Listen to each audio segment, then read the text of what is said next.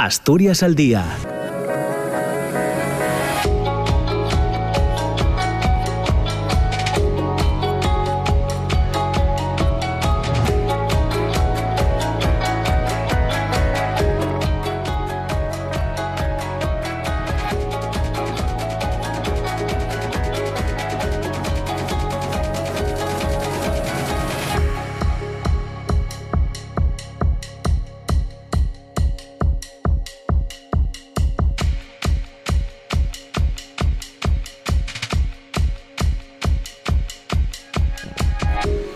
¿qué tal? ¿Cómo está? Muy buenos días. Son las 9 de la mañana y 3 minutos. Comenzamos eh, Asturias al día en RPA, en la radio pública, en esta jornada, en este martes 30 de marzo. Ya saben, el programa de tertulia, de debate, de intercambio de ideas y reflexiones que tenemos cada mañana entre las 9 y las 10 en la radio pública en RPA. El Centro Europeo de Empresas e Innovación, principal entidad regional de apoyo al nacimiento y consolidación de empresas innovadoras y de base tecnológica, tiene identificadas en Asturias cerca de 70 empresas del sector biotecnológico, muchas de las cuales pertenecen a la comunidad de empresas de base tecnológica asturiana. Si abrimos un poco más el foco y nos fijamos en las empresas de base eh, tecnológica, una de las apuestas económicas del Principado de Asturias, nos encontramos con unas 208 empresas de base tecnológica y unas 40 spin-off constituidas principalmente de los sectores de la biotecnología y el mundo digital. El 65% de este tipo de empresas proceden, por cierto, del ámbito académico y tecnológico mientras que un 35% se han creado en el sector empresarial. Un tejido de negocio que el Ejecutivo asturiano busca incrementar con inversiones. Este año la aportación como ayuda ascenderá a más de un millón de euros. Desde 2013, el Instituto de Desarrollo Económico del Principado, el IDEPA, ha concedido algo más de 6 millones de euros para financiar 97 proyectos, 62 nuevas compañías y 35 en fase de consolidación. Según datos de la Asociación Española de Bioempresas, el sector facturó en 2018, es el el último dato disponible, más de 9.800 millones de euros. Representa el 0,7% del PIB de España, tiene algo más de 100.000 trabajadores y por cada empleo directo genera tres indirectos. En España hay unas 751 eh, empresas biotech y el 47% actúa en el ámbito de la salud. Cataluña, Madrid, Andalucía y País Vasco concentran la mayoría de estas empresas. El Instituto Nacional de Estadística ha publicado recientemente los últimos datos de inversión en I+D del sector biotecnológico y todo indica una tendencia de crecimiento. El conjunto de la biotecnología española, es decir, administración pública, enseñanza superior, instituciones sin fines de lucro y empresas, ha invertido algo más de 2.000 millones de euros en I+D durante el año 2019, lo que supone un incremento del 14,4% respecto al año 18. La cantidad que destinan las empresas biotecnológicas a la investigación y al desarrollo aumenta un 22,2% con respecto a ese año 2018, año en el que la cifra era de 769 millones de euros y eh, la última conocida es la de 940,2 millones. Además, según avanza el Instituto Nacional de Estadística, es el sector de ejecución con mayor aumento. El número total de personas que se dedicaron a actividades de I+D interna en biotecnología en equivalencia jornada completa aumentó un 7,6% en el 2019 hasta alcanzar las 29.655. Esta cifra supuso el 12,8% del personal total ocupado en las actividades de I+D, el 57,3% del personal empleado en actividades de I+D interna en biotecnología fueron mujeres. Las empresas dedican sus esfuerzos a la salud humana y la alimentación, las dos áreas principales de aplicación final de la utilización de la biotecnología. El 47,3% 3% de las compañías se centra en salud humana, el 32,5% en alimentación, el 24,1% la agricultura y producción forestal, el 19,4% a la salud animal, el 14,9% al medio ambiente y por último el 12,8% a la industria. Hoy queremos conocer un poco más este sector de la biotecnología en eh, Asturias. Queremos hablar del momento que vive eh, la investigación, eh, qué influencia está ejerciendo la pandemia, cómo están las spin-off asturianas, cómo desarrollar además un proyecto empresarial de estas características, a qué barreras se enfrentan las y los emprendedores en esta, en esta materia.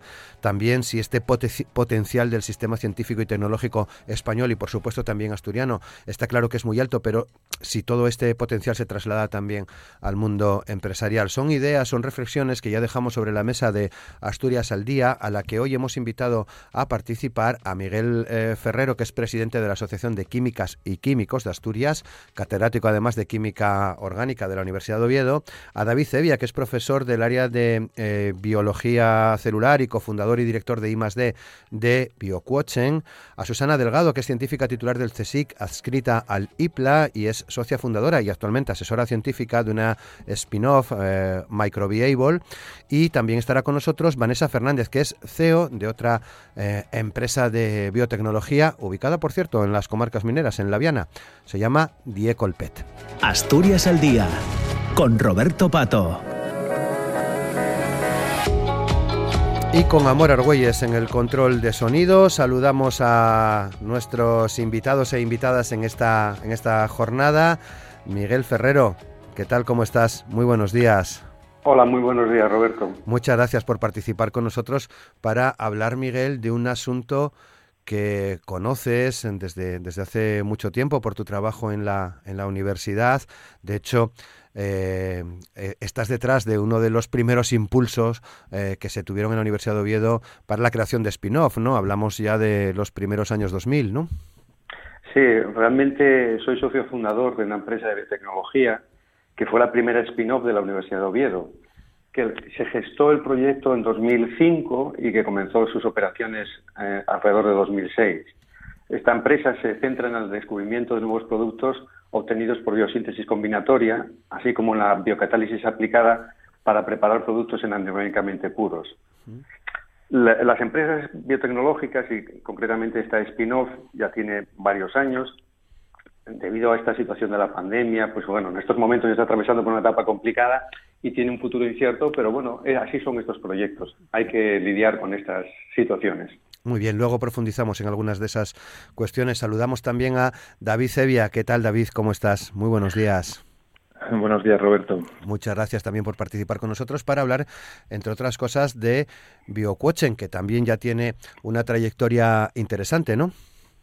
Sí, nosotros mm, también nacimos en el seno de la Universidad de Oviedo, eh, allá por el 2015, y, y realmente, bueno, nos dedicamos a, a crear eh, productos que utilizan los laboratorios de más de, del campo de la salud y de la alimentación, los dos principales campos que has comentado, eh, que está el sector de la biotecnología. Claro. Eh, Susana Delgado, ¿qué tal? ¿Cómo estás, Susana?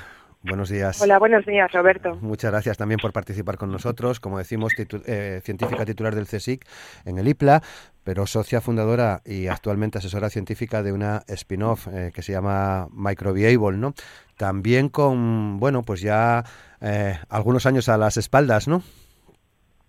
Pues sí, yo creo que al igual que David, pues en torno al 2016 fue cuando decidimos eh, eh, constituirnos como sociedad limitada y tomar, meternos en esta aventura que, bueno, ha sido difícil, pero, pero seguro que, vamos, que nos ha dado muchos frutos y muchas satisfacciones y esperamos continuar ahí contribuyendo a, la producción asturiana. Muy bien, pues nos alegra contar contigo, claro. Y Vanessa Fernández, que es, eh, como os decía, CEO de Diecolpet. ¿Qué tal, Vanessa? ¿Cómo estás? Muy, muy buenos días. ¿Qué tal? Buenos días, Roberto, y al resto de compañeros. Buenos días a todos. Muchas pues gracias. bien, aquí estamos peleando para levantar una empresa nueva, muy jovencita, que no tiene ni siquiera un, año de actividad, pero estamos en ello. Bueno, la prensa nacional se hacía eco de algunas cosas que, que habéis hecho, ¿no? Hace, hace muy pocos días, ¿no? En torno a uno de vuestros productos, ¿no?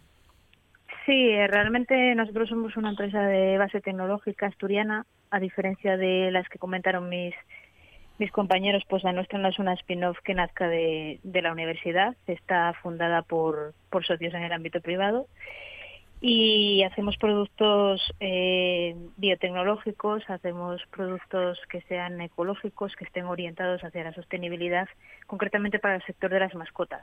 Y el producto al que haces referencia, que salió en, en la prensa nacional, pues ha sido el, repelente antiorines y antimiciones para perros y gatos que está teniendo una acogida maravillosa. Muy bien. Bueno, pues de algunas cosas que habéis comentado iremos eh, hablando de cómo surgen estas, estas empresas, estas eh, spin-off, pero antes quería plantearos ya para, para tertuliar entre los cuatro eh, cómo veis el sector de la investigación en España en términos generales. ¿Qué, tipo de influencia está ejerciendo la, la pandemia en la investigación, eh, Miguel? Sí, el momento que vive la investigación en España tiene como dos vertientes, o yo veo así como dos vertientes. Por una parte, padecemos un mal endémico que proviene de la deficiente financiación, no solo de las instituciones públicas, sino también del tejido empresarial. Y de la incertidumbre de cuándo salen las convocatorias, dependemos mucho de, de, digamos, de este tipo de cosas. Pero por otra parte, y debido a la pandemia recientemente, bueno, y a otros retos que nos han ido surgiendo a lo largo de la historia, ¿no?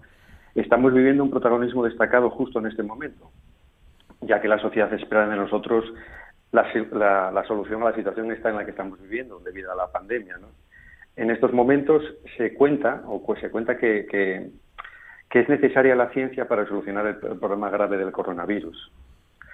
Pero nuestros dirigentes deben de pensar que la investigación científica no, se improvisa de un día para otro. Los grupos de investigación necesitan tiempo para crearse y dar resultados y, por supuesto, también se necesita una financiación adecuada. Además, ahora la sociedad nos exige una investigación aplicada, pero no hay que olvidarse que sin una investigación básica no es posible llegar a una investigación aplicada. ¿Qué opinión tenéis los demás, David? Bueno, mm, la verdad que no puedo estar más de acuerdo con Miguel, como de costumbre que nos conocemos. Eh, eh, tengo que sumarle también un poco en la parte pública, eh, de, financiación pública, creo que también tenemos otro mal endémico, como Miguel decía, que es el exceso de burocracia. es muchas veces a nivel nacional pues tenemos una burocracia superior a, incluso a de nivel europea que creíamos que que era casi imposible de superar, pero sí, eh, año tras año eh, se incrementa, lo cual disminuye tus horas efectivas a, dedicadas a la, a la I Y luego, en el caso de la financiación privada, pues sí es cierto que, también estamos escasos. Hay eh, poco aporte, todos nos arriesgamos poco desde un, bueno, es habitual en otros países, pues bueno, que tu vecino apoye una iniciativa de una empresa biotecnológica, por ejemplo, aquí es más difícil, pero eh, también creo que está cambiando. Creo que la pandemia, lo poco bueno, si se puede decir que ha traído algo bueno, que es demasiado decir, es que eh, los medios y, la población en general se ha hecho eco de que es necesario eh, invertir en investigación, sea de forma privada, sea de forma pública. Susana. Bueno, pues yo eh, eh, lo mismo que Miguel y David, la verdad es que respecto a los eh, a las trabas y el momento de la investigación, pues efectivamente la burocracia muchas veces nos inunda y los retrasos en las convocatorias de la financiación, todo esto yo creo que ya lo han puesto de manifiesto tanto Miguel como David. yo creo que, bueno, Desgraciadamente, efectivamente, la pandemia eh, y la situación de, esta infección por el coronavirus ha hecho que llegue a la sociedad pues términos como eso, que es una PCR cuantitativa y que estén al corriente ¿no? de las investigaciones y de los avances que se están haciendo en el campo de las vacunas. Entonces, bueno, pues si miramos un año para atrás y nos damos cuenta que estábamos en esta situación sin tener una vacuna y ahora hemos sido capaces de tener varias vacunas eficaces, eso si te, pones a reflexionar en la sociedad en general, puede dar a pensar de que efectivamente es necesaria esa investigación, tanto básica, aplicada, y, yo espero realmente que tenga un calado eh, para cambiar eh, la situación actual de la investigación en I eh, en nuestro país. ¿no? Como, decía David, se necesita un, aumento de la confianza, la confianza hacia las empresas biotecnológicas que están arrancando y que la mayor parte de ellas vienen del ámbito académico, un ámbito fuerte de, investigación, y se necesita confianza en, los investigadores, en, saber lo que están haciendo y que están promoviendo conocimiento ¿no? para el bien de la sociedad. Entonces, bueno, pues eh, yo creo que todo esto espero que tenga, eh, que, se traduzca en una creciente aumento de, la financiación, de los recursos y, bueno, ojalá fuera también de, la agilidad de, toda la burocracia y papeleo que muchas veces se nos impone. Claro, Vanessa, ¿qué, opinión tienes? Bueno, yo la verdad es que no puedo estar más de acuerdo con, las, las opiniones de los demás. Eh, realmente el tema burocrático es complejo, existe mucha incertidumbre acerca de cuándo serán las convocatorias de las ayudas, que sobre todo para las empresas de base tecnológica que están empezando suele ser un apoyo fundamental a la hora de financiar los proyectos porque realmente la investigación es muy cara y, probablemente la pandemia pues en ese sentido no haya ayudado demasiado. Si a eso le juntas el hecho de que luego las empresas eh, tenían las visitas restringidas por miedo a que eh, se expusiera a sus propios trabajadores a focos de contaminación, etcétera, pues la comercialización también se dificultó mucho, ¿no? Entonces, eh, la verdad es que lo complicó todo bastante, a pesar de que nosotros en Dicolpet no nos podemos quejar porque quisimos darle un poco la vuelta a la tortilla y lo que hicimos fue desarrollar dos productos precisamente orientados a las mascotas en estos momentos de, de crisis sanitaria, ¿no? Pero aún así reconozco que, ha sido bastante complicado y por desgracia creo que a lo mejor tenemos para rato todavía. Bueno, pues sí, efectivamente, veremos a ver, ojalá vaya evolucionando eh, todo a mejor, ¿no? Eh, en cualquier caso, ya sabéis que el programa es formato tertulia, es decir, que cuando queráis decir algo, con que hagáis una señal eh, y, os, y os, damos, os damos paso. Miguel, ya nos contabas que, bueno, pues en los primeros 2000 se comienza a hablar de, este, de la creación de las spin-off en la, en la Universidad de Oviedo. Eh, supongo que mm, por el tiempo transcurrido han cambiado espero que a mejor mucho las, eh, las cosas en términos eh, generales. No sé si las barreras son más o menos las mismas, al margen de lo que ya comentabais de la, de la, de la burocracia en este momento que, a principios de, de, los, de los 2000. Pero en definitiva, ¿a qué momento viven las spin-off desde tu punto de vista? Bueno, realmente las barreras debidas a la burocracia es una barrera que yo creo que todavía no se ha superado y que es algo que lastra mucho, digamos, la parte del desarrollo de, un proyecto empresarial. Pero bueno, las, spin-off, al igual que el resto de las industrias, atraviesan una situación complicada e incierta, ¿no? Sin embargo, creo que pueden ser la respuesta a muchos de los retos que se plantean en la investigación hoy en día. las spin-off deben ser el puente de conexión entre la investigación básica y la investigación aplicada que dé lugar a nuevas aplicaciones de, los desarrollos, de las investigaciones que se llevan a cabo muchas veces en los laboratorios. ¿no? Por su estructura, pueden responder con más rapidez y eficiencia a los problemas que se plantean eh, en la actualidad. En cuanto a cómo desarrollar un proyecto empresarial y cómo sortear estas barreras, dejo a los contertulios que nos acompañan para que den una visión más cercana a estos temas, ya que mi experiencia es como socio fundador científico, pero no como gestor de una spin-off, que es una visión yo creo que bastante complicada sobre el tema. Pues vamos a, vamos a ello, porque tanto David como Susana como Vanessa seguro que nos pueden aclarar eh, muchas cosas de cómo convertir esta, estas investigaciones en un proyecto empresarial. No sé si hay una asignatura en, la, en vuestras carreras, en, eh, en, la, en la universidad, que os diga cómo hacer esto. David. Eh, bueno, en su momento no existía. Es cierto que ahora sí que empieza a tener calado, en, sobre todo en máster, en, determinados máster, incluso hay máster en otras universidades dedicadas únicamente a emprendimiento en el sector biotecnológico. Mm, y, yo en mi caso siempre creo que eh, detecto tres eh, barreras a la creación de, la empresa, tres barreras eh, duras. Luego hay muchas pequeñitas, pero tres duras, ¿no? Una es eh, la decisión, la decisión de, crear una empresa eh, que se suele gestar entre, bueno, en nuestro caso se gesta entre, entre 3 y cinco años eh, de forma previa a la Constitución, pues ahí, bueno, es muy duro para, como decía Miguel, a una persona que está en, la universidad o que está en el CSIC o que está en otro lugar de investigación, pues lanzarse a aliarse más al, la manta a la cabeza, al día hace más, más, más trabajo para crear una empresa, ¿no? Un spin-off. Ese es el primer punto. El segundo punto es en el que, bueno, creo que más o menos lo estaba comentando un poco Vanessa, que es cuando creas la empresa es la financiación. La financiación necesitas una financiación muy elevada, no es, no se parece el riesgo es muy alto, no se parece a otro tipo de empresas donde financias y rápidamente ves las ventas o si no las ves se ha acabado de financiar, ¿no? En este caso no, se financia, se financia, se financia y por suerte vas viendo las ventas pero se sigue financiando, ¿no? Y la tercera, el tercera, la tercera barrera es cuando necesitas un crecimiento eh, muy grande, cuando ya necesitas, que ese probablemente sí que se parezca al de otras empresas cuando se empiezan a hacer eh, mucho mayores. Esa barrera también en el sector biotecnológico es un poquitín más alta porque tus productos, yo si me pongo a explicar, seguro que a nuestros oyentes les cuesta, y incluso a mí me cuesta explicar eh, qué son nuestros productos, ¿no? Eh, eh, sin embargo, pues bueno, si digo que tengo 147 productos y que vendemos en todos los países del mundo, pues dices tú, pues bueno, ya estamos en esa fase de crecimiento, ¿no? En esa fase de, dura. Entonces yo creo que esas tres barreras para mí son las principales y, y, todas van acompañadas de problemas de financiación, como toda empresa y como toda economía familiar, por desgracia. Susana,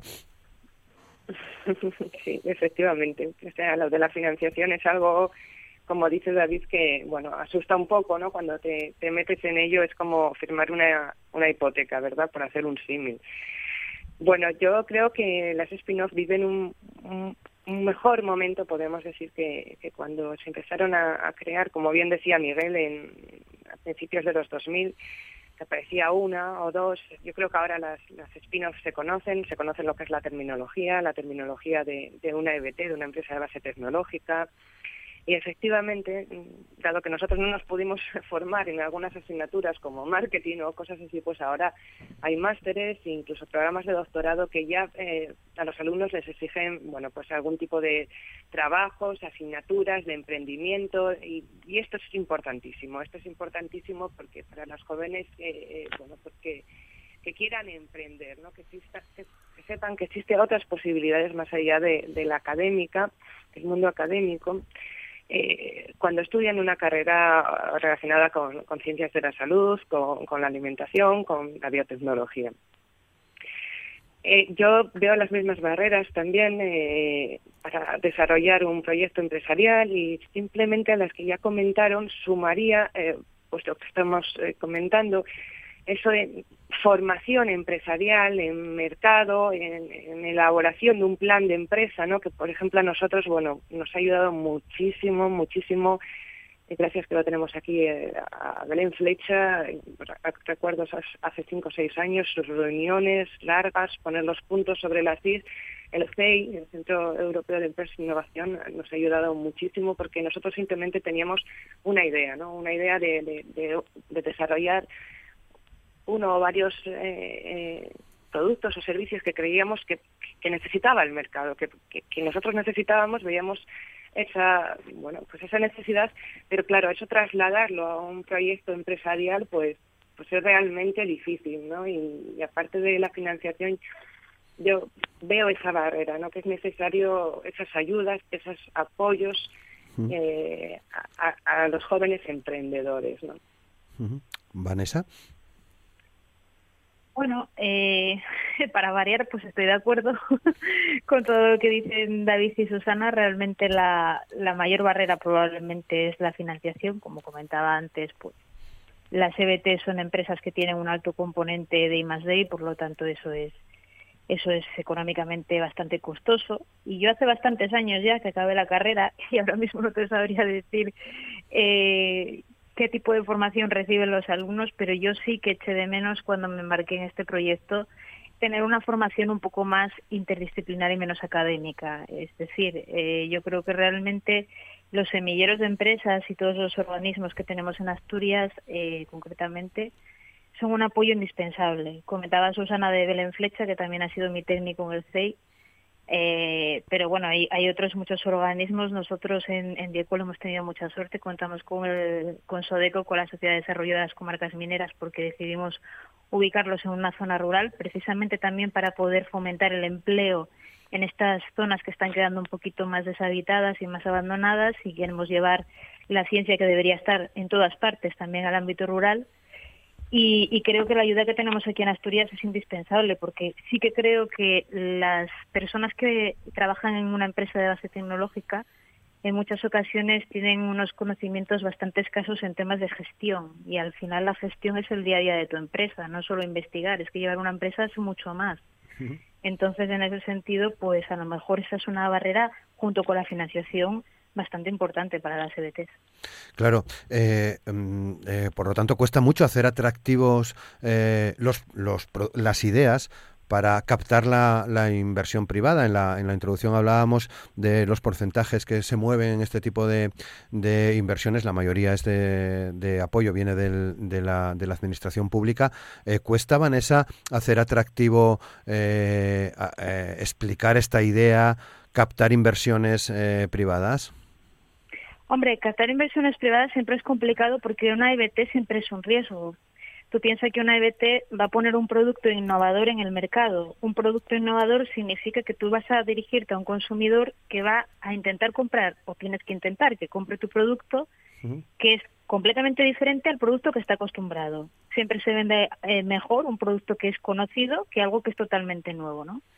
Entonces, invertir en una empresa que está apostando por eh, explotar comercialmente nuevas ideas y nuevos productos siempre es difícil. Arrastrar esa financiación del ámbito privado es difícil pero también las EBTs tienen una gran ventaja y es que los productos que explotan son productos de un alto baño, de un alto valor añadido y de una alta rentabilidad y son empresas que generalmente requieren de muy poco personal en comparación con otras empresas tradicionales, con lo cual el gasto empresarial es menor.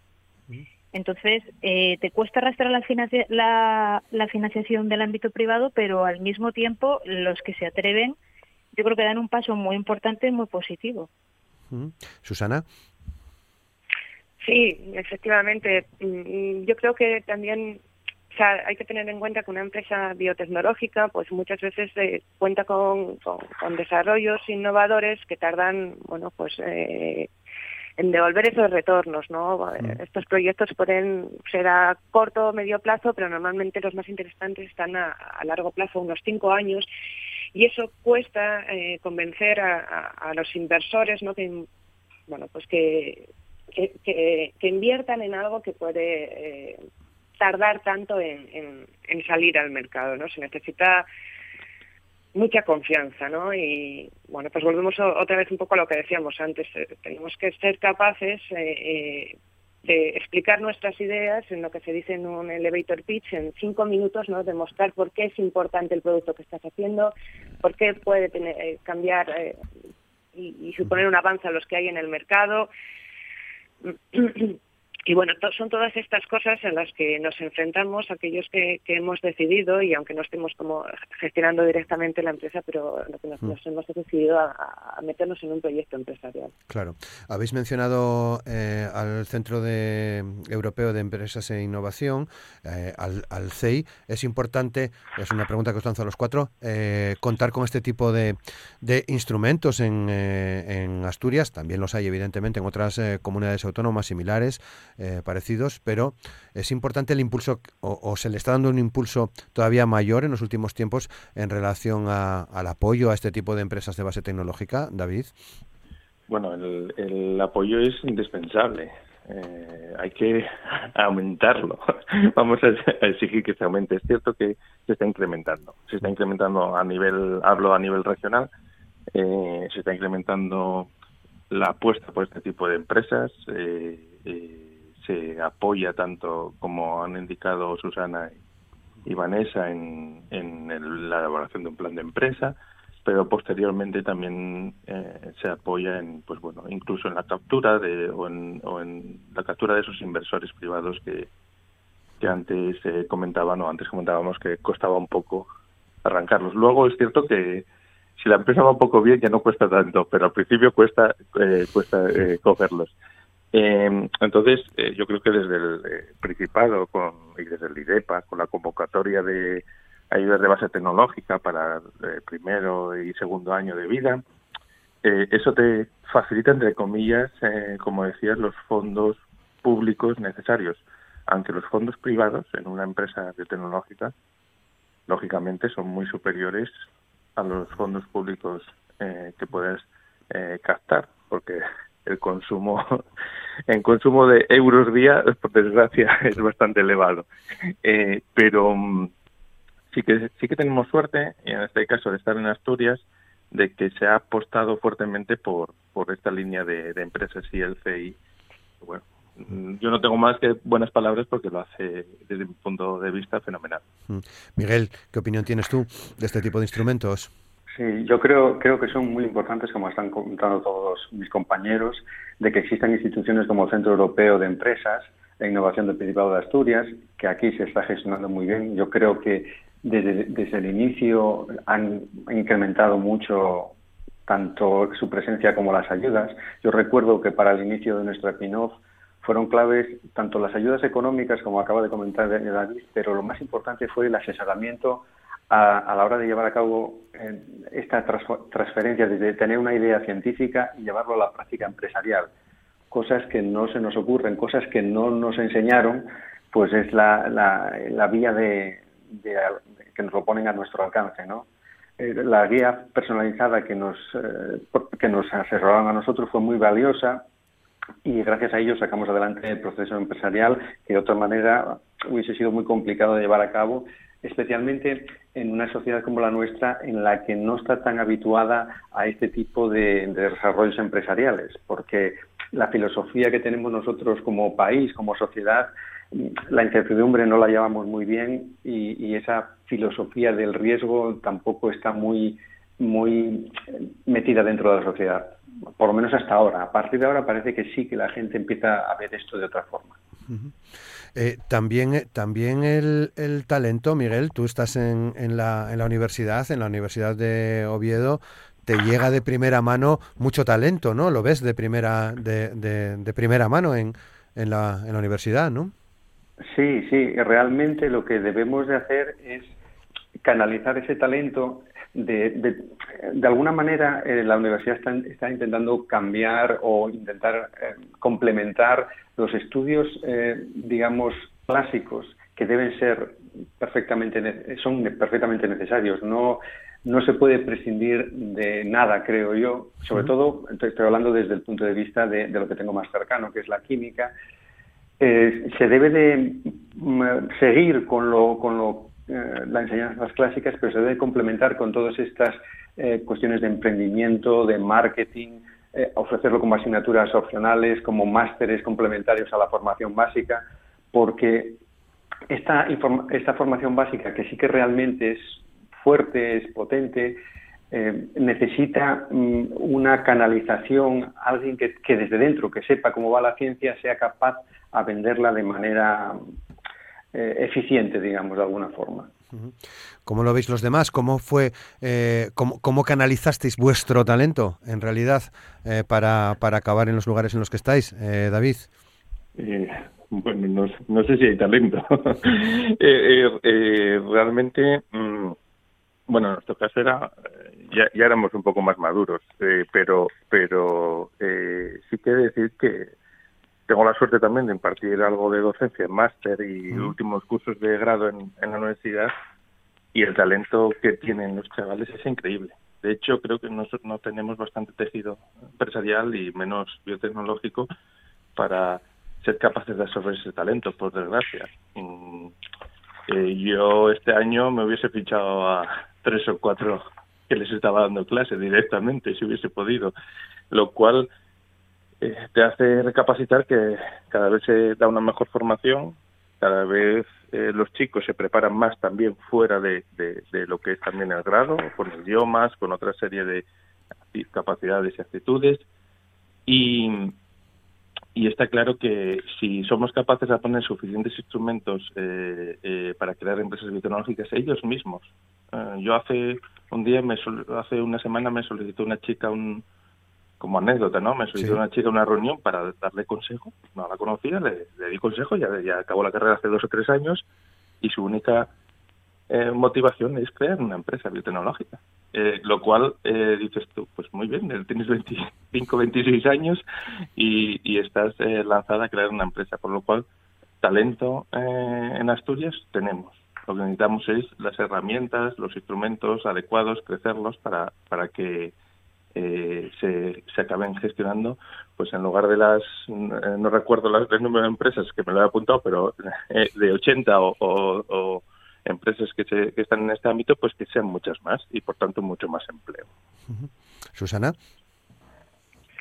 Pues sí, eh, yo también creo que hay, bueno, que hay jóvenes eh, muy formados, que hay jóvenes eh, que han realizado el doctorado eh, tanto en la Universidad de Oviedo, en centros de, del CSIC, en Asturias, y muchos de ellos, como decía David, eh, pues son personas jóvenes que a nosotros quizás nos ha pillado un poco más como de ma- más maduros, pero personas con veintipico, treinta y pico años están muy formadas efectivamente en idiomas, en, en lo que es la parte eh, de investigación y que tienen esa esa idea, ¿no? O esa pregunta de qué pasa si, si si formo una empresa o si decido tirar con esto para adelante o si traslado esta idea al mercado. Entonces, vuelvo a insistir en que es muy importante pues la tutorización, la mentorización, la, ayuda ¿no? y el acompañamiento de estas personas, que, que muy bien lleva a cabo el CEI, pero que también eh, hay otros instrumentos y otras formas a través de, de, de, asociaciones, incluso aquí en el Principado, ¿no? Contamos también con lo que es eh, SECOT, que son los seniors españoles de, de, cooperación, que también, igual que es a nivel nacional, pero también existe en Asturias, que tienen eh, son personas profesionales, jubilados o prejubilados con una gran em, eh, experiencia y, y trayectoria empresarial y que tienen muchos conocimientos sobre gestión, estudios de mercado y que, bueno, pues pueden ser eh, eh, un apoyo. Yo lo, lo que desde aquí quisiera llamar un poco la atención es establecer esas sinergias entre los distintos instrumentos y las distintas instituciones para fortalecer a estas jóvenes investigadores, jóvenes con talento, para que no solo se formen pues 70, 80 spin-offs, sino que además entre ellas haya una eh, haya un, un, una red. Eh, una red, efectivamente, ¿verdad? Porque es la forma a la vez que se genera una confianza también por parte de las mayores empresas a subcontratar a las empresas más específicas, biotecnológicas, que desarrollan productos más específicos y que entre ellos no se vean como competitivas en, en nuestra comunidad, sino que se vean, unas pueden aportar a las otras su experiencia y, a su vez cada una está muy dedicada. Hoy en día la especialización es muy grande. Eso no quiere decir que entre ellas no puedan ayudarse, colaborar, pedir proyectos conjuntos, eh, hacer sesiones grupales, forman... todo esto debería, bueno, es claro, es mi visión, ¿no? Es mi visión sí. difícil de, de, de, llevar a cabo, pero bueno, es lo que ya que hoy nos ha dado la oportunidad, Roberto, de estar sí. aquí, pues, de, de, trasladar. Claro, claro, claro, claro que sí, para eso, para eso estamos en, en el fondo, en el, en el programa. Pero, eh, Vanessa, añadimos también ese, eh, al talento esa eh, esa pregunta si, si ese potencial eh, se traslada también al mundo al mundo empresarial o por lo menos desde vuestro punto de vista si, si lo veis así no si mmm, David hablaba incluso de la bueno de no poder crear más empleo en su en su caso pero eh, se traslada ese talento a, al Roberto, mundo que lo he creado, ¿sí? ¿eh? ¿Cómo? He creado, he creado ¿Qué, dos ¿qué has creado? de empleo más este año, en plena pandemia, en 2020, con lo cual lo que, lo que me gustaría sería contratar a 20. Muchos más, ¿no? muy bien. Pues muy bien, muy, muy, muchas gracias por el matiz. Pero, pero Vanessa, no sé si me explico en esa, en esa, en esa pregunta, ¿no? Si, si trasladar, cuesta trasladar ese talento a la empresa, ¿no? A ver, eh, trasladar, bueno, cuesta todo. Cuando cuando eres una EBT que está empezando, cuesta todo, por lo que hablábamos antes de, de todas esas dificultades de, de, financiación, ¿no? Realmente yo creo que en Asturias nunca ha habido un problema de talento. Yo creo que, que los jóvenes eh, que están en la Universidad de Oviedo eh, siempre han tenido una formación estupenda. El problema es que el tejido productivo que, que tenemos en Asturias, pues por desgracia, no puede absorber toda, toda esa capacidad y creo que el gran fallo está en que no se anima a la gente a, a, emprender. Realmente creo que ese es el problema. Yo creo que hay mucha gente que tiene buenas ideas y a lo mejor no se atreve a dar el salto en gran parte porque no ha estado suficientemente bien asesorada. Entonces, en ese sentido, pues el CEI del que hablábamos, o SODECO, sí. otros organismos sí que sí que te pueden ayudar y te pueden asesorar. A mí me parece que falta un poquito de, de conocimiento cuando tú estás estudiando y acabando una carrera o un doctorado, de qué organismos te puedes dirigir si tienes una idea eh, y, y, pretendes dar el salto, ¿no? Como comentaba David antes con esa chica tan joven de veintipocos años que ya tenía muy claro su objetivo, ¿no? eh, pues, pues probablemente sí que se necesitaría eh, hacer un poquito más de, de labor eh, sobre las posibilidades que tenemos en Asturias, sobre las líneas de financiación, sobre todos estos organismos, porque te ofrecen un asesoramiento que la verdad es que yo lo encuentro absolutamente impagable. O sea, como te decía antes, eh, al final muchas veces sales con, con, una formación excesivamente académica, pero una cosa es tener una idea y otra cosa es traducirla a una empresa. Claro. Entonces, eh, yo creo que en ese sentido en Asturias somos muy afortunados de las instituciones con las que contamos. Os preguntaba esto del talento, Miguel, porque muchas veces en los medios de comunicación escuchamos y decimos que, que no somos capaces de retener ese, ese talento. Creo que, eh, si no en todos los casos de, las cuatro personas que estáis hoy conmigo, sí en algunos casos, eh, en, vuestra trayectoria eh, vital y de formación, habéis tenido que estar fuera también.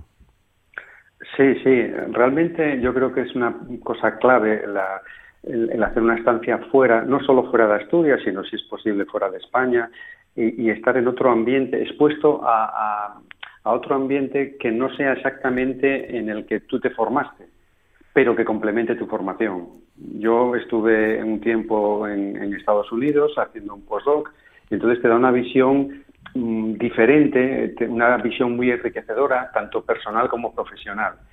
Y esa, esa formación yo creo que es necesaria para adquirir la madurez suficiente para poder, para poder, digamos, después desarrollar con mayor éxito lo que te propongas hacer. Y ya que estamos hablando de, del emprendimiento, eh, yo de la estancia que, que, realicé en Estados Unidos me di cuenta que allí ya la cuestión de las spin-off y demás ya estaba, era más, eh, era algo que era más corriente, que estaba más, más eficiente.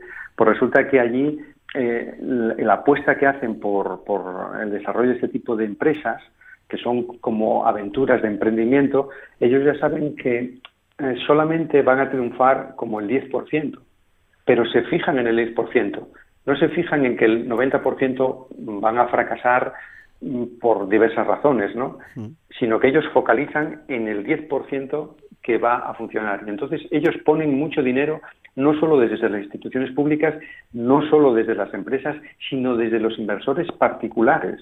Los inversores privados eh, lo mismo que aquí, pues uno se, eh, va a un banco y dice voy, voy a invertir en, este, en bonos, voy a invertir no sé qué, pues voy a invertir en empresas de este tipo, que sé que van a tener una rentabilidad o que pueden dar una gran explosión.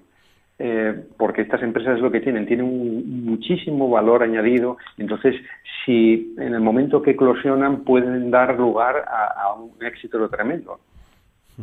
David. Bueno, lo que indica Miguel es, totalmente cierto. La, verdad es que eh, incluso con los, a los propios chavales, cuando nosotros tenemos en la empresa eh, gente también muy joven, de 24, 5 años, y, y cuando los comparas un poco con las personas que ya han salido, se han, se han ido a pues, un par de años eh, fuera y vuelven, que no es que sean muy mayores, que a lo mejor tienen 29 años, no hace falta ser mucho, ves, ves eh, que su amplitud de miras es, es mayor. Es cierto que el ITSE eh, no hay ningún problema, todo lo contrario, es una aventura, es, eh, bueno, ahora en pandemia, pues bueno, está una cosa complicada, pero en una situación normal es muy enriquecedor. Eh, todos lo hemos hecho y creo que es enriquecedor. Sin embargo, mmm, también es cierto, es cierto que en estas empresas pues necesitas también, eh, eh, vamos a decir, otros puestos de trabajo, eh, bien que sean de marketing, bien que sean de, de ventas, de eh, fabricación. Entonces, bueno, no todos los puestos eh, de trabajo se ocupan con, con personas que necesiten eh, sí o sí, pues bueno, tener esa amplitud de miras de I más D hablando en el extranjero. Eh, respecto a lo que eh, indicaba Miguel de Estados Unidos, pues bueno, está claro que pues, hace muchos, muchos años que ellos no sacan ventaja. Eh, es un poco lo que decía al principio, tu vecino invierte en ti porque crees que vas a tener un gran rendimiento, mayor que el del, en bolsa, mayor que en bonos, mayor que en el tipo de interés en un banco, muchísimo mayor. Entonces, eh, en Estados Unidos acaba cre cre creándose pues Google, Facebook, eh, WhatsApp, etc., y te preguntas el por qué no se crean tanto en España o en Europa y es esa es por esa filosofía de que se apoyan mucho los momentos iniciales como como puede estar viviendo Vanessa ahora con Diecol. Entonces, creemos, yo creo que, que esa parte que, no obstante, en Asturias ya empieza a existir, está la semillita, a ver si, si, si crece y hay, bueno, y hay grupos de, de 20, 30, 40 personas que invierten eh, eh, pues en estas eh, en este sistema de inversión pequeño, pero, pero ya existe, pues esperemos que crezca un poco y que se convierta en algo habitual, que tú vayas al banco y al igual que inviertes en bonos, como decía Miguel, pues puedes invertir en una empresa eh, pequeña. Mm. Vanessa. Sí, yo estoy completamente completamente de acuerdo con David. Eh, la verdad es que, a ver, eh, lógicamente, eh, la gran parte de, por desgracia, como comentaba antes, la gran parte del talento se va fuera y, evidentemente, eso siempre va a ser enriquecedor cuando vuelvan. te van a aportar cosas a ti como empresa y van a ayudar a, que todo crezca y, todo fluya en una especie de filosofía que no está muy arraigada aquí en España pero yo creo que está habiendo un cambio, un cambio bastante importante. Yo creo que va poco a poco, pero pero sí creo que las EBTs y la ciencia en general ahora mismo está en un poco en el punto de mira de la de la sociedad, ¿no? Sobre todo con la crisis sanitaria, ahora mismo todo el tema de farmacia, etcétera, está está en, en, todos los telediarios, en todos los medios de comunicación. Hay muchos otros sectores de las EBTs que van creciendo poquito a poquito. En mi caso, en el sector de las mascotas, pues ya se ha creado un fondo de inversión nacional que ya está apostando por este sector, porque es un sector que lleva 10 años creciendo sin parar y por lo tanto se ve como un foco atractivo de inversión. Es decir, que yo creo que sí que está cambiando un poco la mentalidad. Lo que pasa que es una cosa que probablemente pues llevará tiempo. Mm, Susana. Bueno, yo esta vez por discrepar algo, ¿eh? Porque para que no igual que mis compañeros. Yo soy un poco más negativa, ¿no? Entonces eh, sí que puede haber un inicio de cambio de mentalidad, pero yo creo que como comentábamos antes, no somos una, no tenemos esa filosofía de riesgo, no somos una sociedad habituada como una cultura de emprendimiento, ¿no? De inversores privados ni de fondos de inversión. Entonces, eso necesita años, yo creo, para, para cambiar la conciencia social, ¿no? Y, y realmente ver que, que, estás invirtiendo en futuro. ¿no? Entonces yo, yo lo veo un poco más negativo, aunque sí que puede parecer despuntar ahora, pero ojalá no sea un efecto pandemia, un efecto pospandemia y volvamos a, a lo de siempre, ¿no? Realmente es un cambio que tiene que ir generación tras generación y es un cambio en la sociedad, en la cultura, en cómo entendemos y las cosas. Yo creo que, respecto al, talento, mm, es importante, eh, bueno, que muchas veces se habla de que se nos escapa el talento, pero, efectivamente eh, las personas formadas necesitan irse fuera, aquellas que, quieran, bueno, porque es una experiencia personal y profesional, como decían, pero lo importante no es eso, sino es ese retorno eh, eh, de personal formado, ¿no? ¿Cómo, ¿Cómo, somos capaces desde España, desde Asturias, de, hacer eh, que esos doctores egresados vuelvan aquí, ofrecerles oportunidades como las que están han estado pues en otros países de, la Unión Europea, en países nórdicos, en Estados Unidos, en los que están acostumbrados a unos salarios por su nivel académico pues realmente elevados, ¿no? Entonces, mm. eh, para volverse aquí, pues necesitan, aparte de razones familiares, y que les guste mucho la tierrina y, y, el paisaje, eh, bueno, pues eh, mm,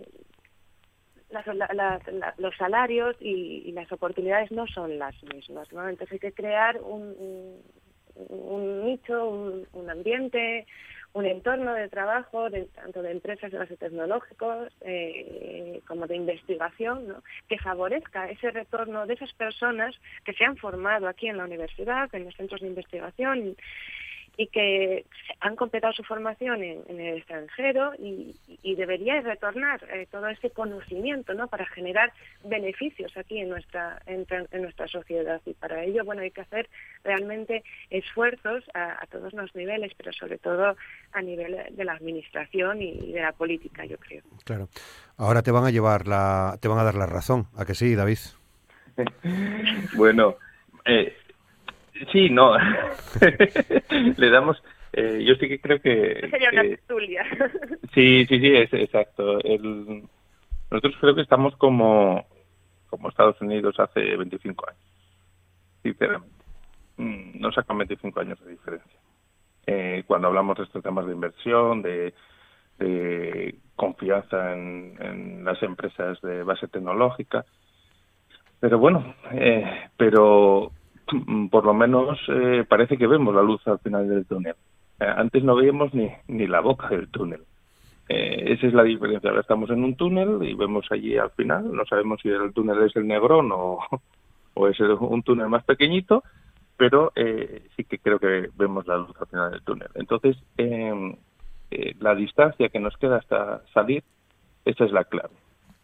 Eh, ¿Cómo avanzamos como sociedad? Como bien decía Susana, podríamos ser un efecto pandemia y pospandemia, de tal forma que demos la vuelta y volvamos a nuestro lugar de origen y, lloraremos todos y, veremos que hemos malgastado muchos esfuerzos. Pero si no es así, que espero que no sea así, sí que yo creo que podemos eh, cambiar la sociedad. Yo ahora, pues bueno, sí que veo que en, la calle se habla más de ciencia. La gente sabe PCR, yo PCR, eh, eh, y como decíais antes, es increíble. nadie sabía lo que era una PCR. Nosotros hemos hecho muchos en laboratorio, pero ni siquiera se lo había mencionado a nadie. Ahora ya me, ya me cuentan ellos a mí qué es una PCR. Sí. Susana, ¿querías decir algo? Era... Sí, sí, no, no, que totalmente de acuerdo que eso, es verdad, lo de la, lo de la PCR y que el, el hecho tanto David que, como nosotros, ¿no? de estar aquí cinco o seis años después, pues, pues ya es algo, el hecho de mantenerse, ya nos están diciendo, o sea, mm. vamos, a mí ya me supone, o sea, aquella idea, saber que se está vendiendo y que además estamos vendiendo a lo que dice David, pues que incluso más fuera de nuestras fronteras que, en España, te paras a pensarlo y es una pasada, ¿no? Pero bueno, yo sigo viendo que, tenemos que hacer ese cambio de conciencia, sobre todo para la inversión mayor, ¿no? Para esa inversión necesitamos eh, a gran eh, a gran eh, escala y porque bueno pues que es fundamental no no somos farmacéuticas somos empresas pequeñitas pymes y entonces para llegar ya no ser como farmacéutica, sino estar en unos niveles, eh, eso pues necesitamos una grande, grande inversión y para ello es fundamental pues que tanto los inversores privados, los fondos de inversión, los bonos, pues lleguen a, a, a estas empresas. Vanessa. Sí, un poquito lo que lo que están comentando ellos, ¿no? Yo voy a ser positiva y yo voy a pensar que el túnel no va a ser el negrón, va a ser un túnel más pequeño, porque realmente eh, creo que creo que hay que hay que pensarlo así. Una persona ya corre un riesgo, porque siempre se corre un riesgo cuando se monta una EBT y es algo que te da miedo, si encima te pones tan negativo, pues entonces acabáramos, ¿no? Vuelvo un poquito a lo de antes, yo creo que es, es fundamental eh, ese cambio de filosofía que tiene la sociedad, que Susana dice que, bueno, que será bastante lento, yo espero que, que todo esto de la pandemia sirva para acelerarlo y que no sea tan lento, y que realmente pues eh, haya mucho más eh, ánimo por invertir en, las empresas de base tecnológica. Al final, eh, si lo piensas, tampoco es tan difícil. El sector de las TIC, por ejemplo, pues ha pasado en 20 años de 15.000 a 60.000 nuevas empresas. evidentemente no todas las EBT son TIC, pero al final las TIC acaban en casi todas las empresas de una manera o de otra, ¿no? Entonces, no, no creo que sea tan complicado animar a la inversión, sí que va a ser un proceso lento, pero pero bueno esperemos que el túnel no sea el negrón porque porque Asturias además tiene un, un, tejido productivo que es que necesita renovarse necesita renovarse hacia nuevas empresas y, y hacia empresas que sean capaces de absorber todo ese talento todo ese personal de alta cualificación que efectivamente cuando retorna de otras estancias tiene que tener un lugar en donde en donde volver y o bien las empresas ya están montadas en ese momento o bien hay que animarles a que sean ellos los que las monten. Entonces, en ese sentido sí que tenemos que hacer como sociedad un esfuerzo y cambiar un poquito el paradigma actual, pero yo soy positiva y creo que se podrá hacer. Muy bien, bueno, todos positivos también, ¿no? Eh, Miguel, yo no sé si, si eh, como decían David y Susana, que ahora todos hablamos de PCR, vemos a un montón de, de políticos y políticas con mascarillas, que con las siglas del, del CSIC, parece que efectivamente Sí, en ese sentido se está moviendo algo, eh, Miguel. Sí, realmente es, es, muy positivo lo que estamos viendo. estaba pensando ahora mismo, es positivo que este programa se esté emitiendo porque hace años era impensable que se hablase ni siquiera de este modelo de empresa, de este modelo de emprendimiento. Entonces nosotros ya en el año 2011, o sea que ya hace cierto tiempo, desde el Colegio y la Asociación de Químicos quisimos poner un foco eh, en este tema clave, el emprendimiento.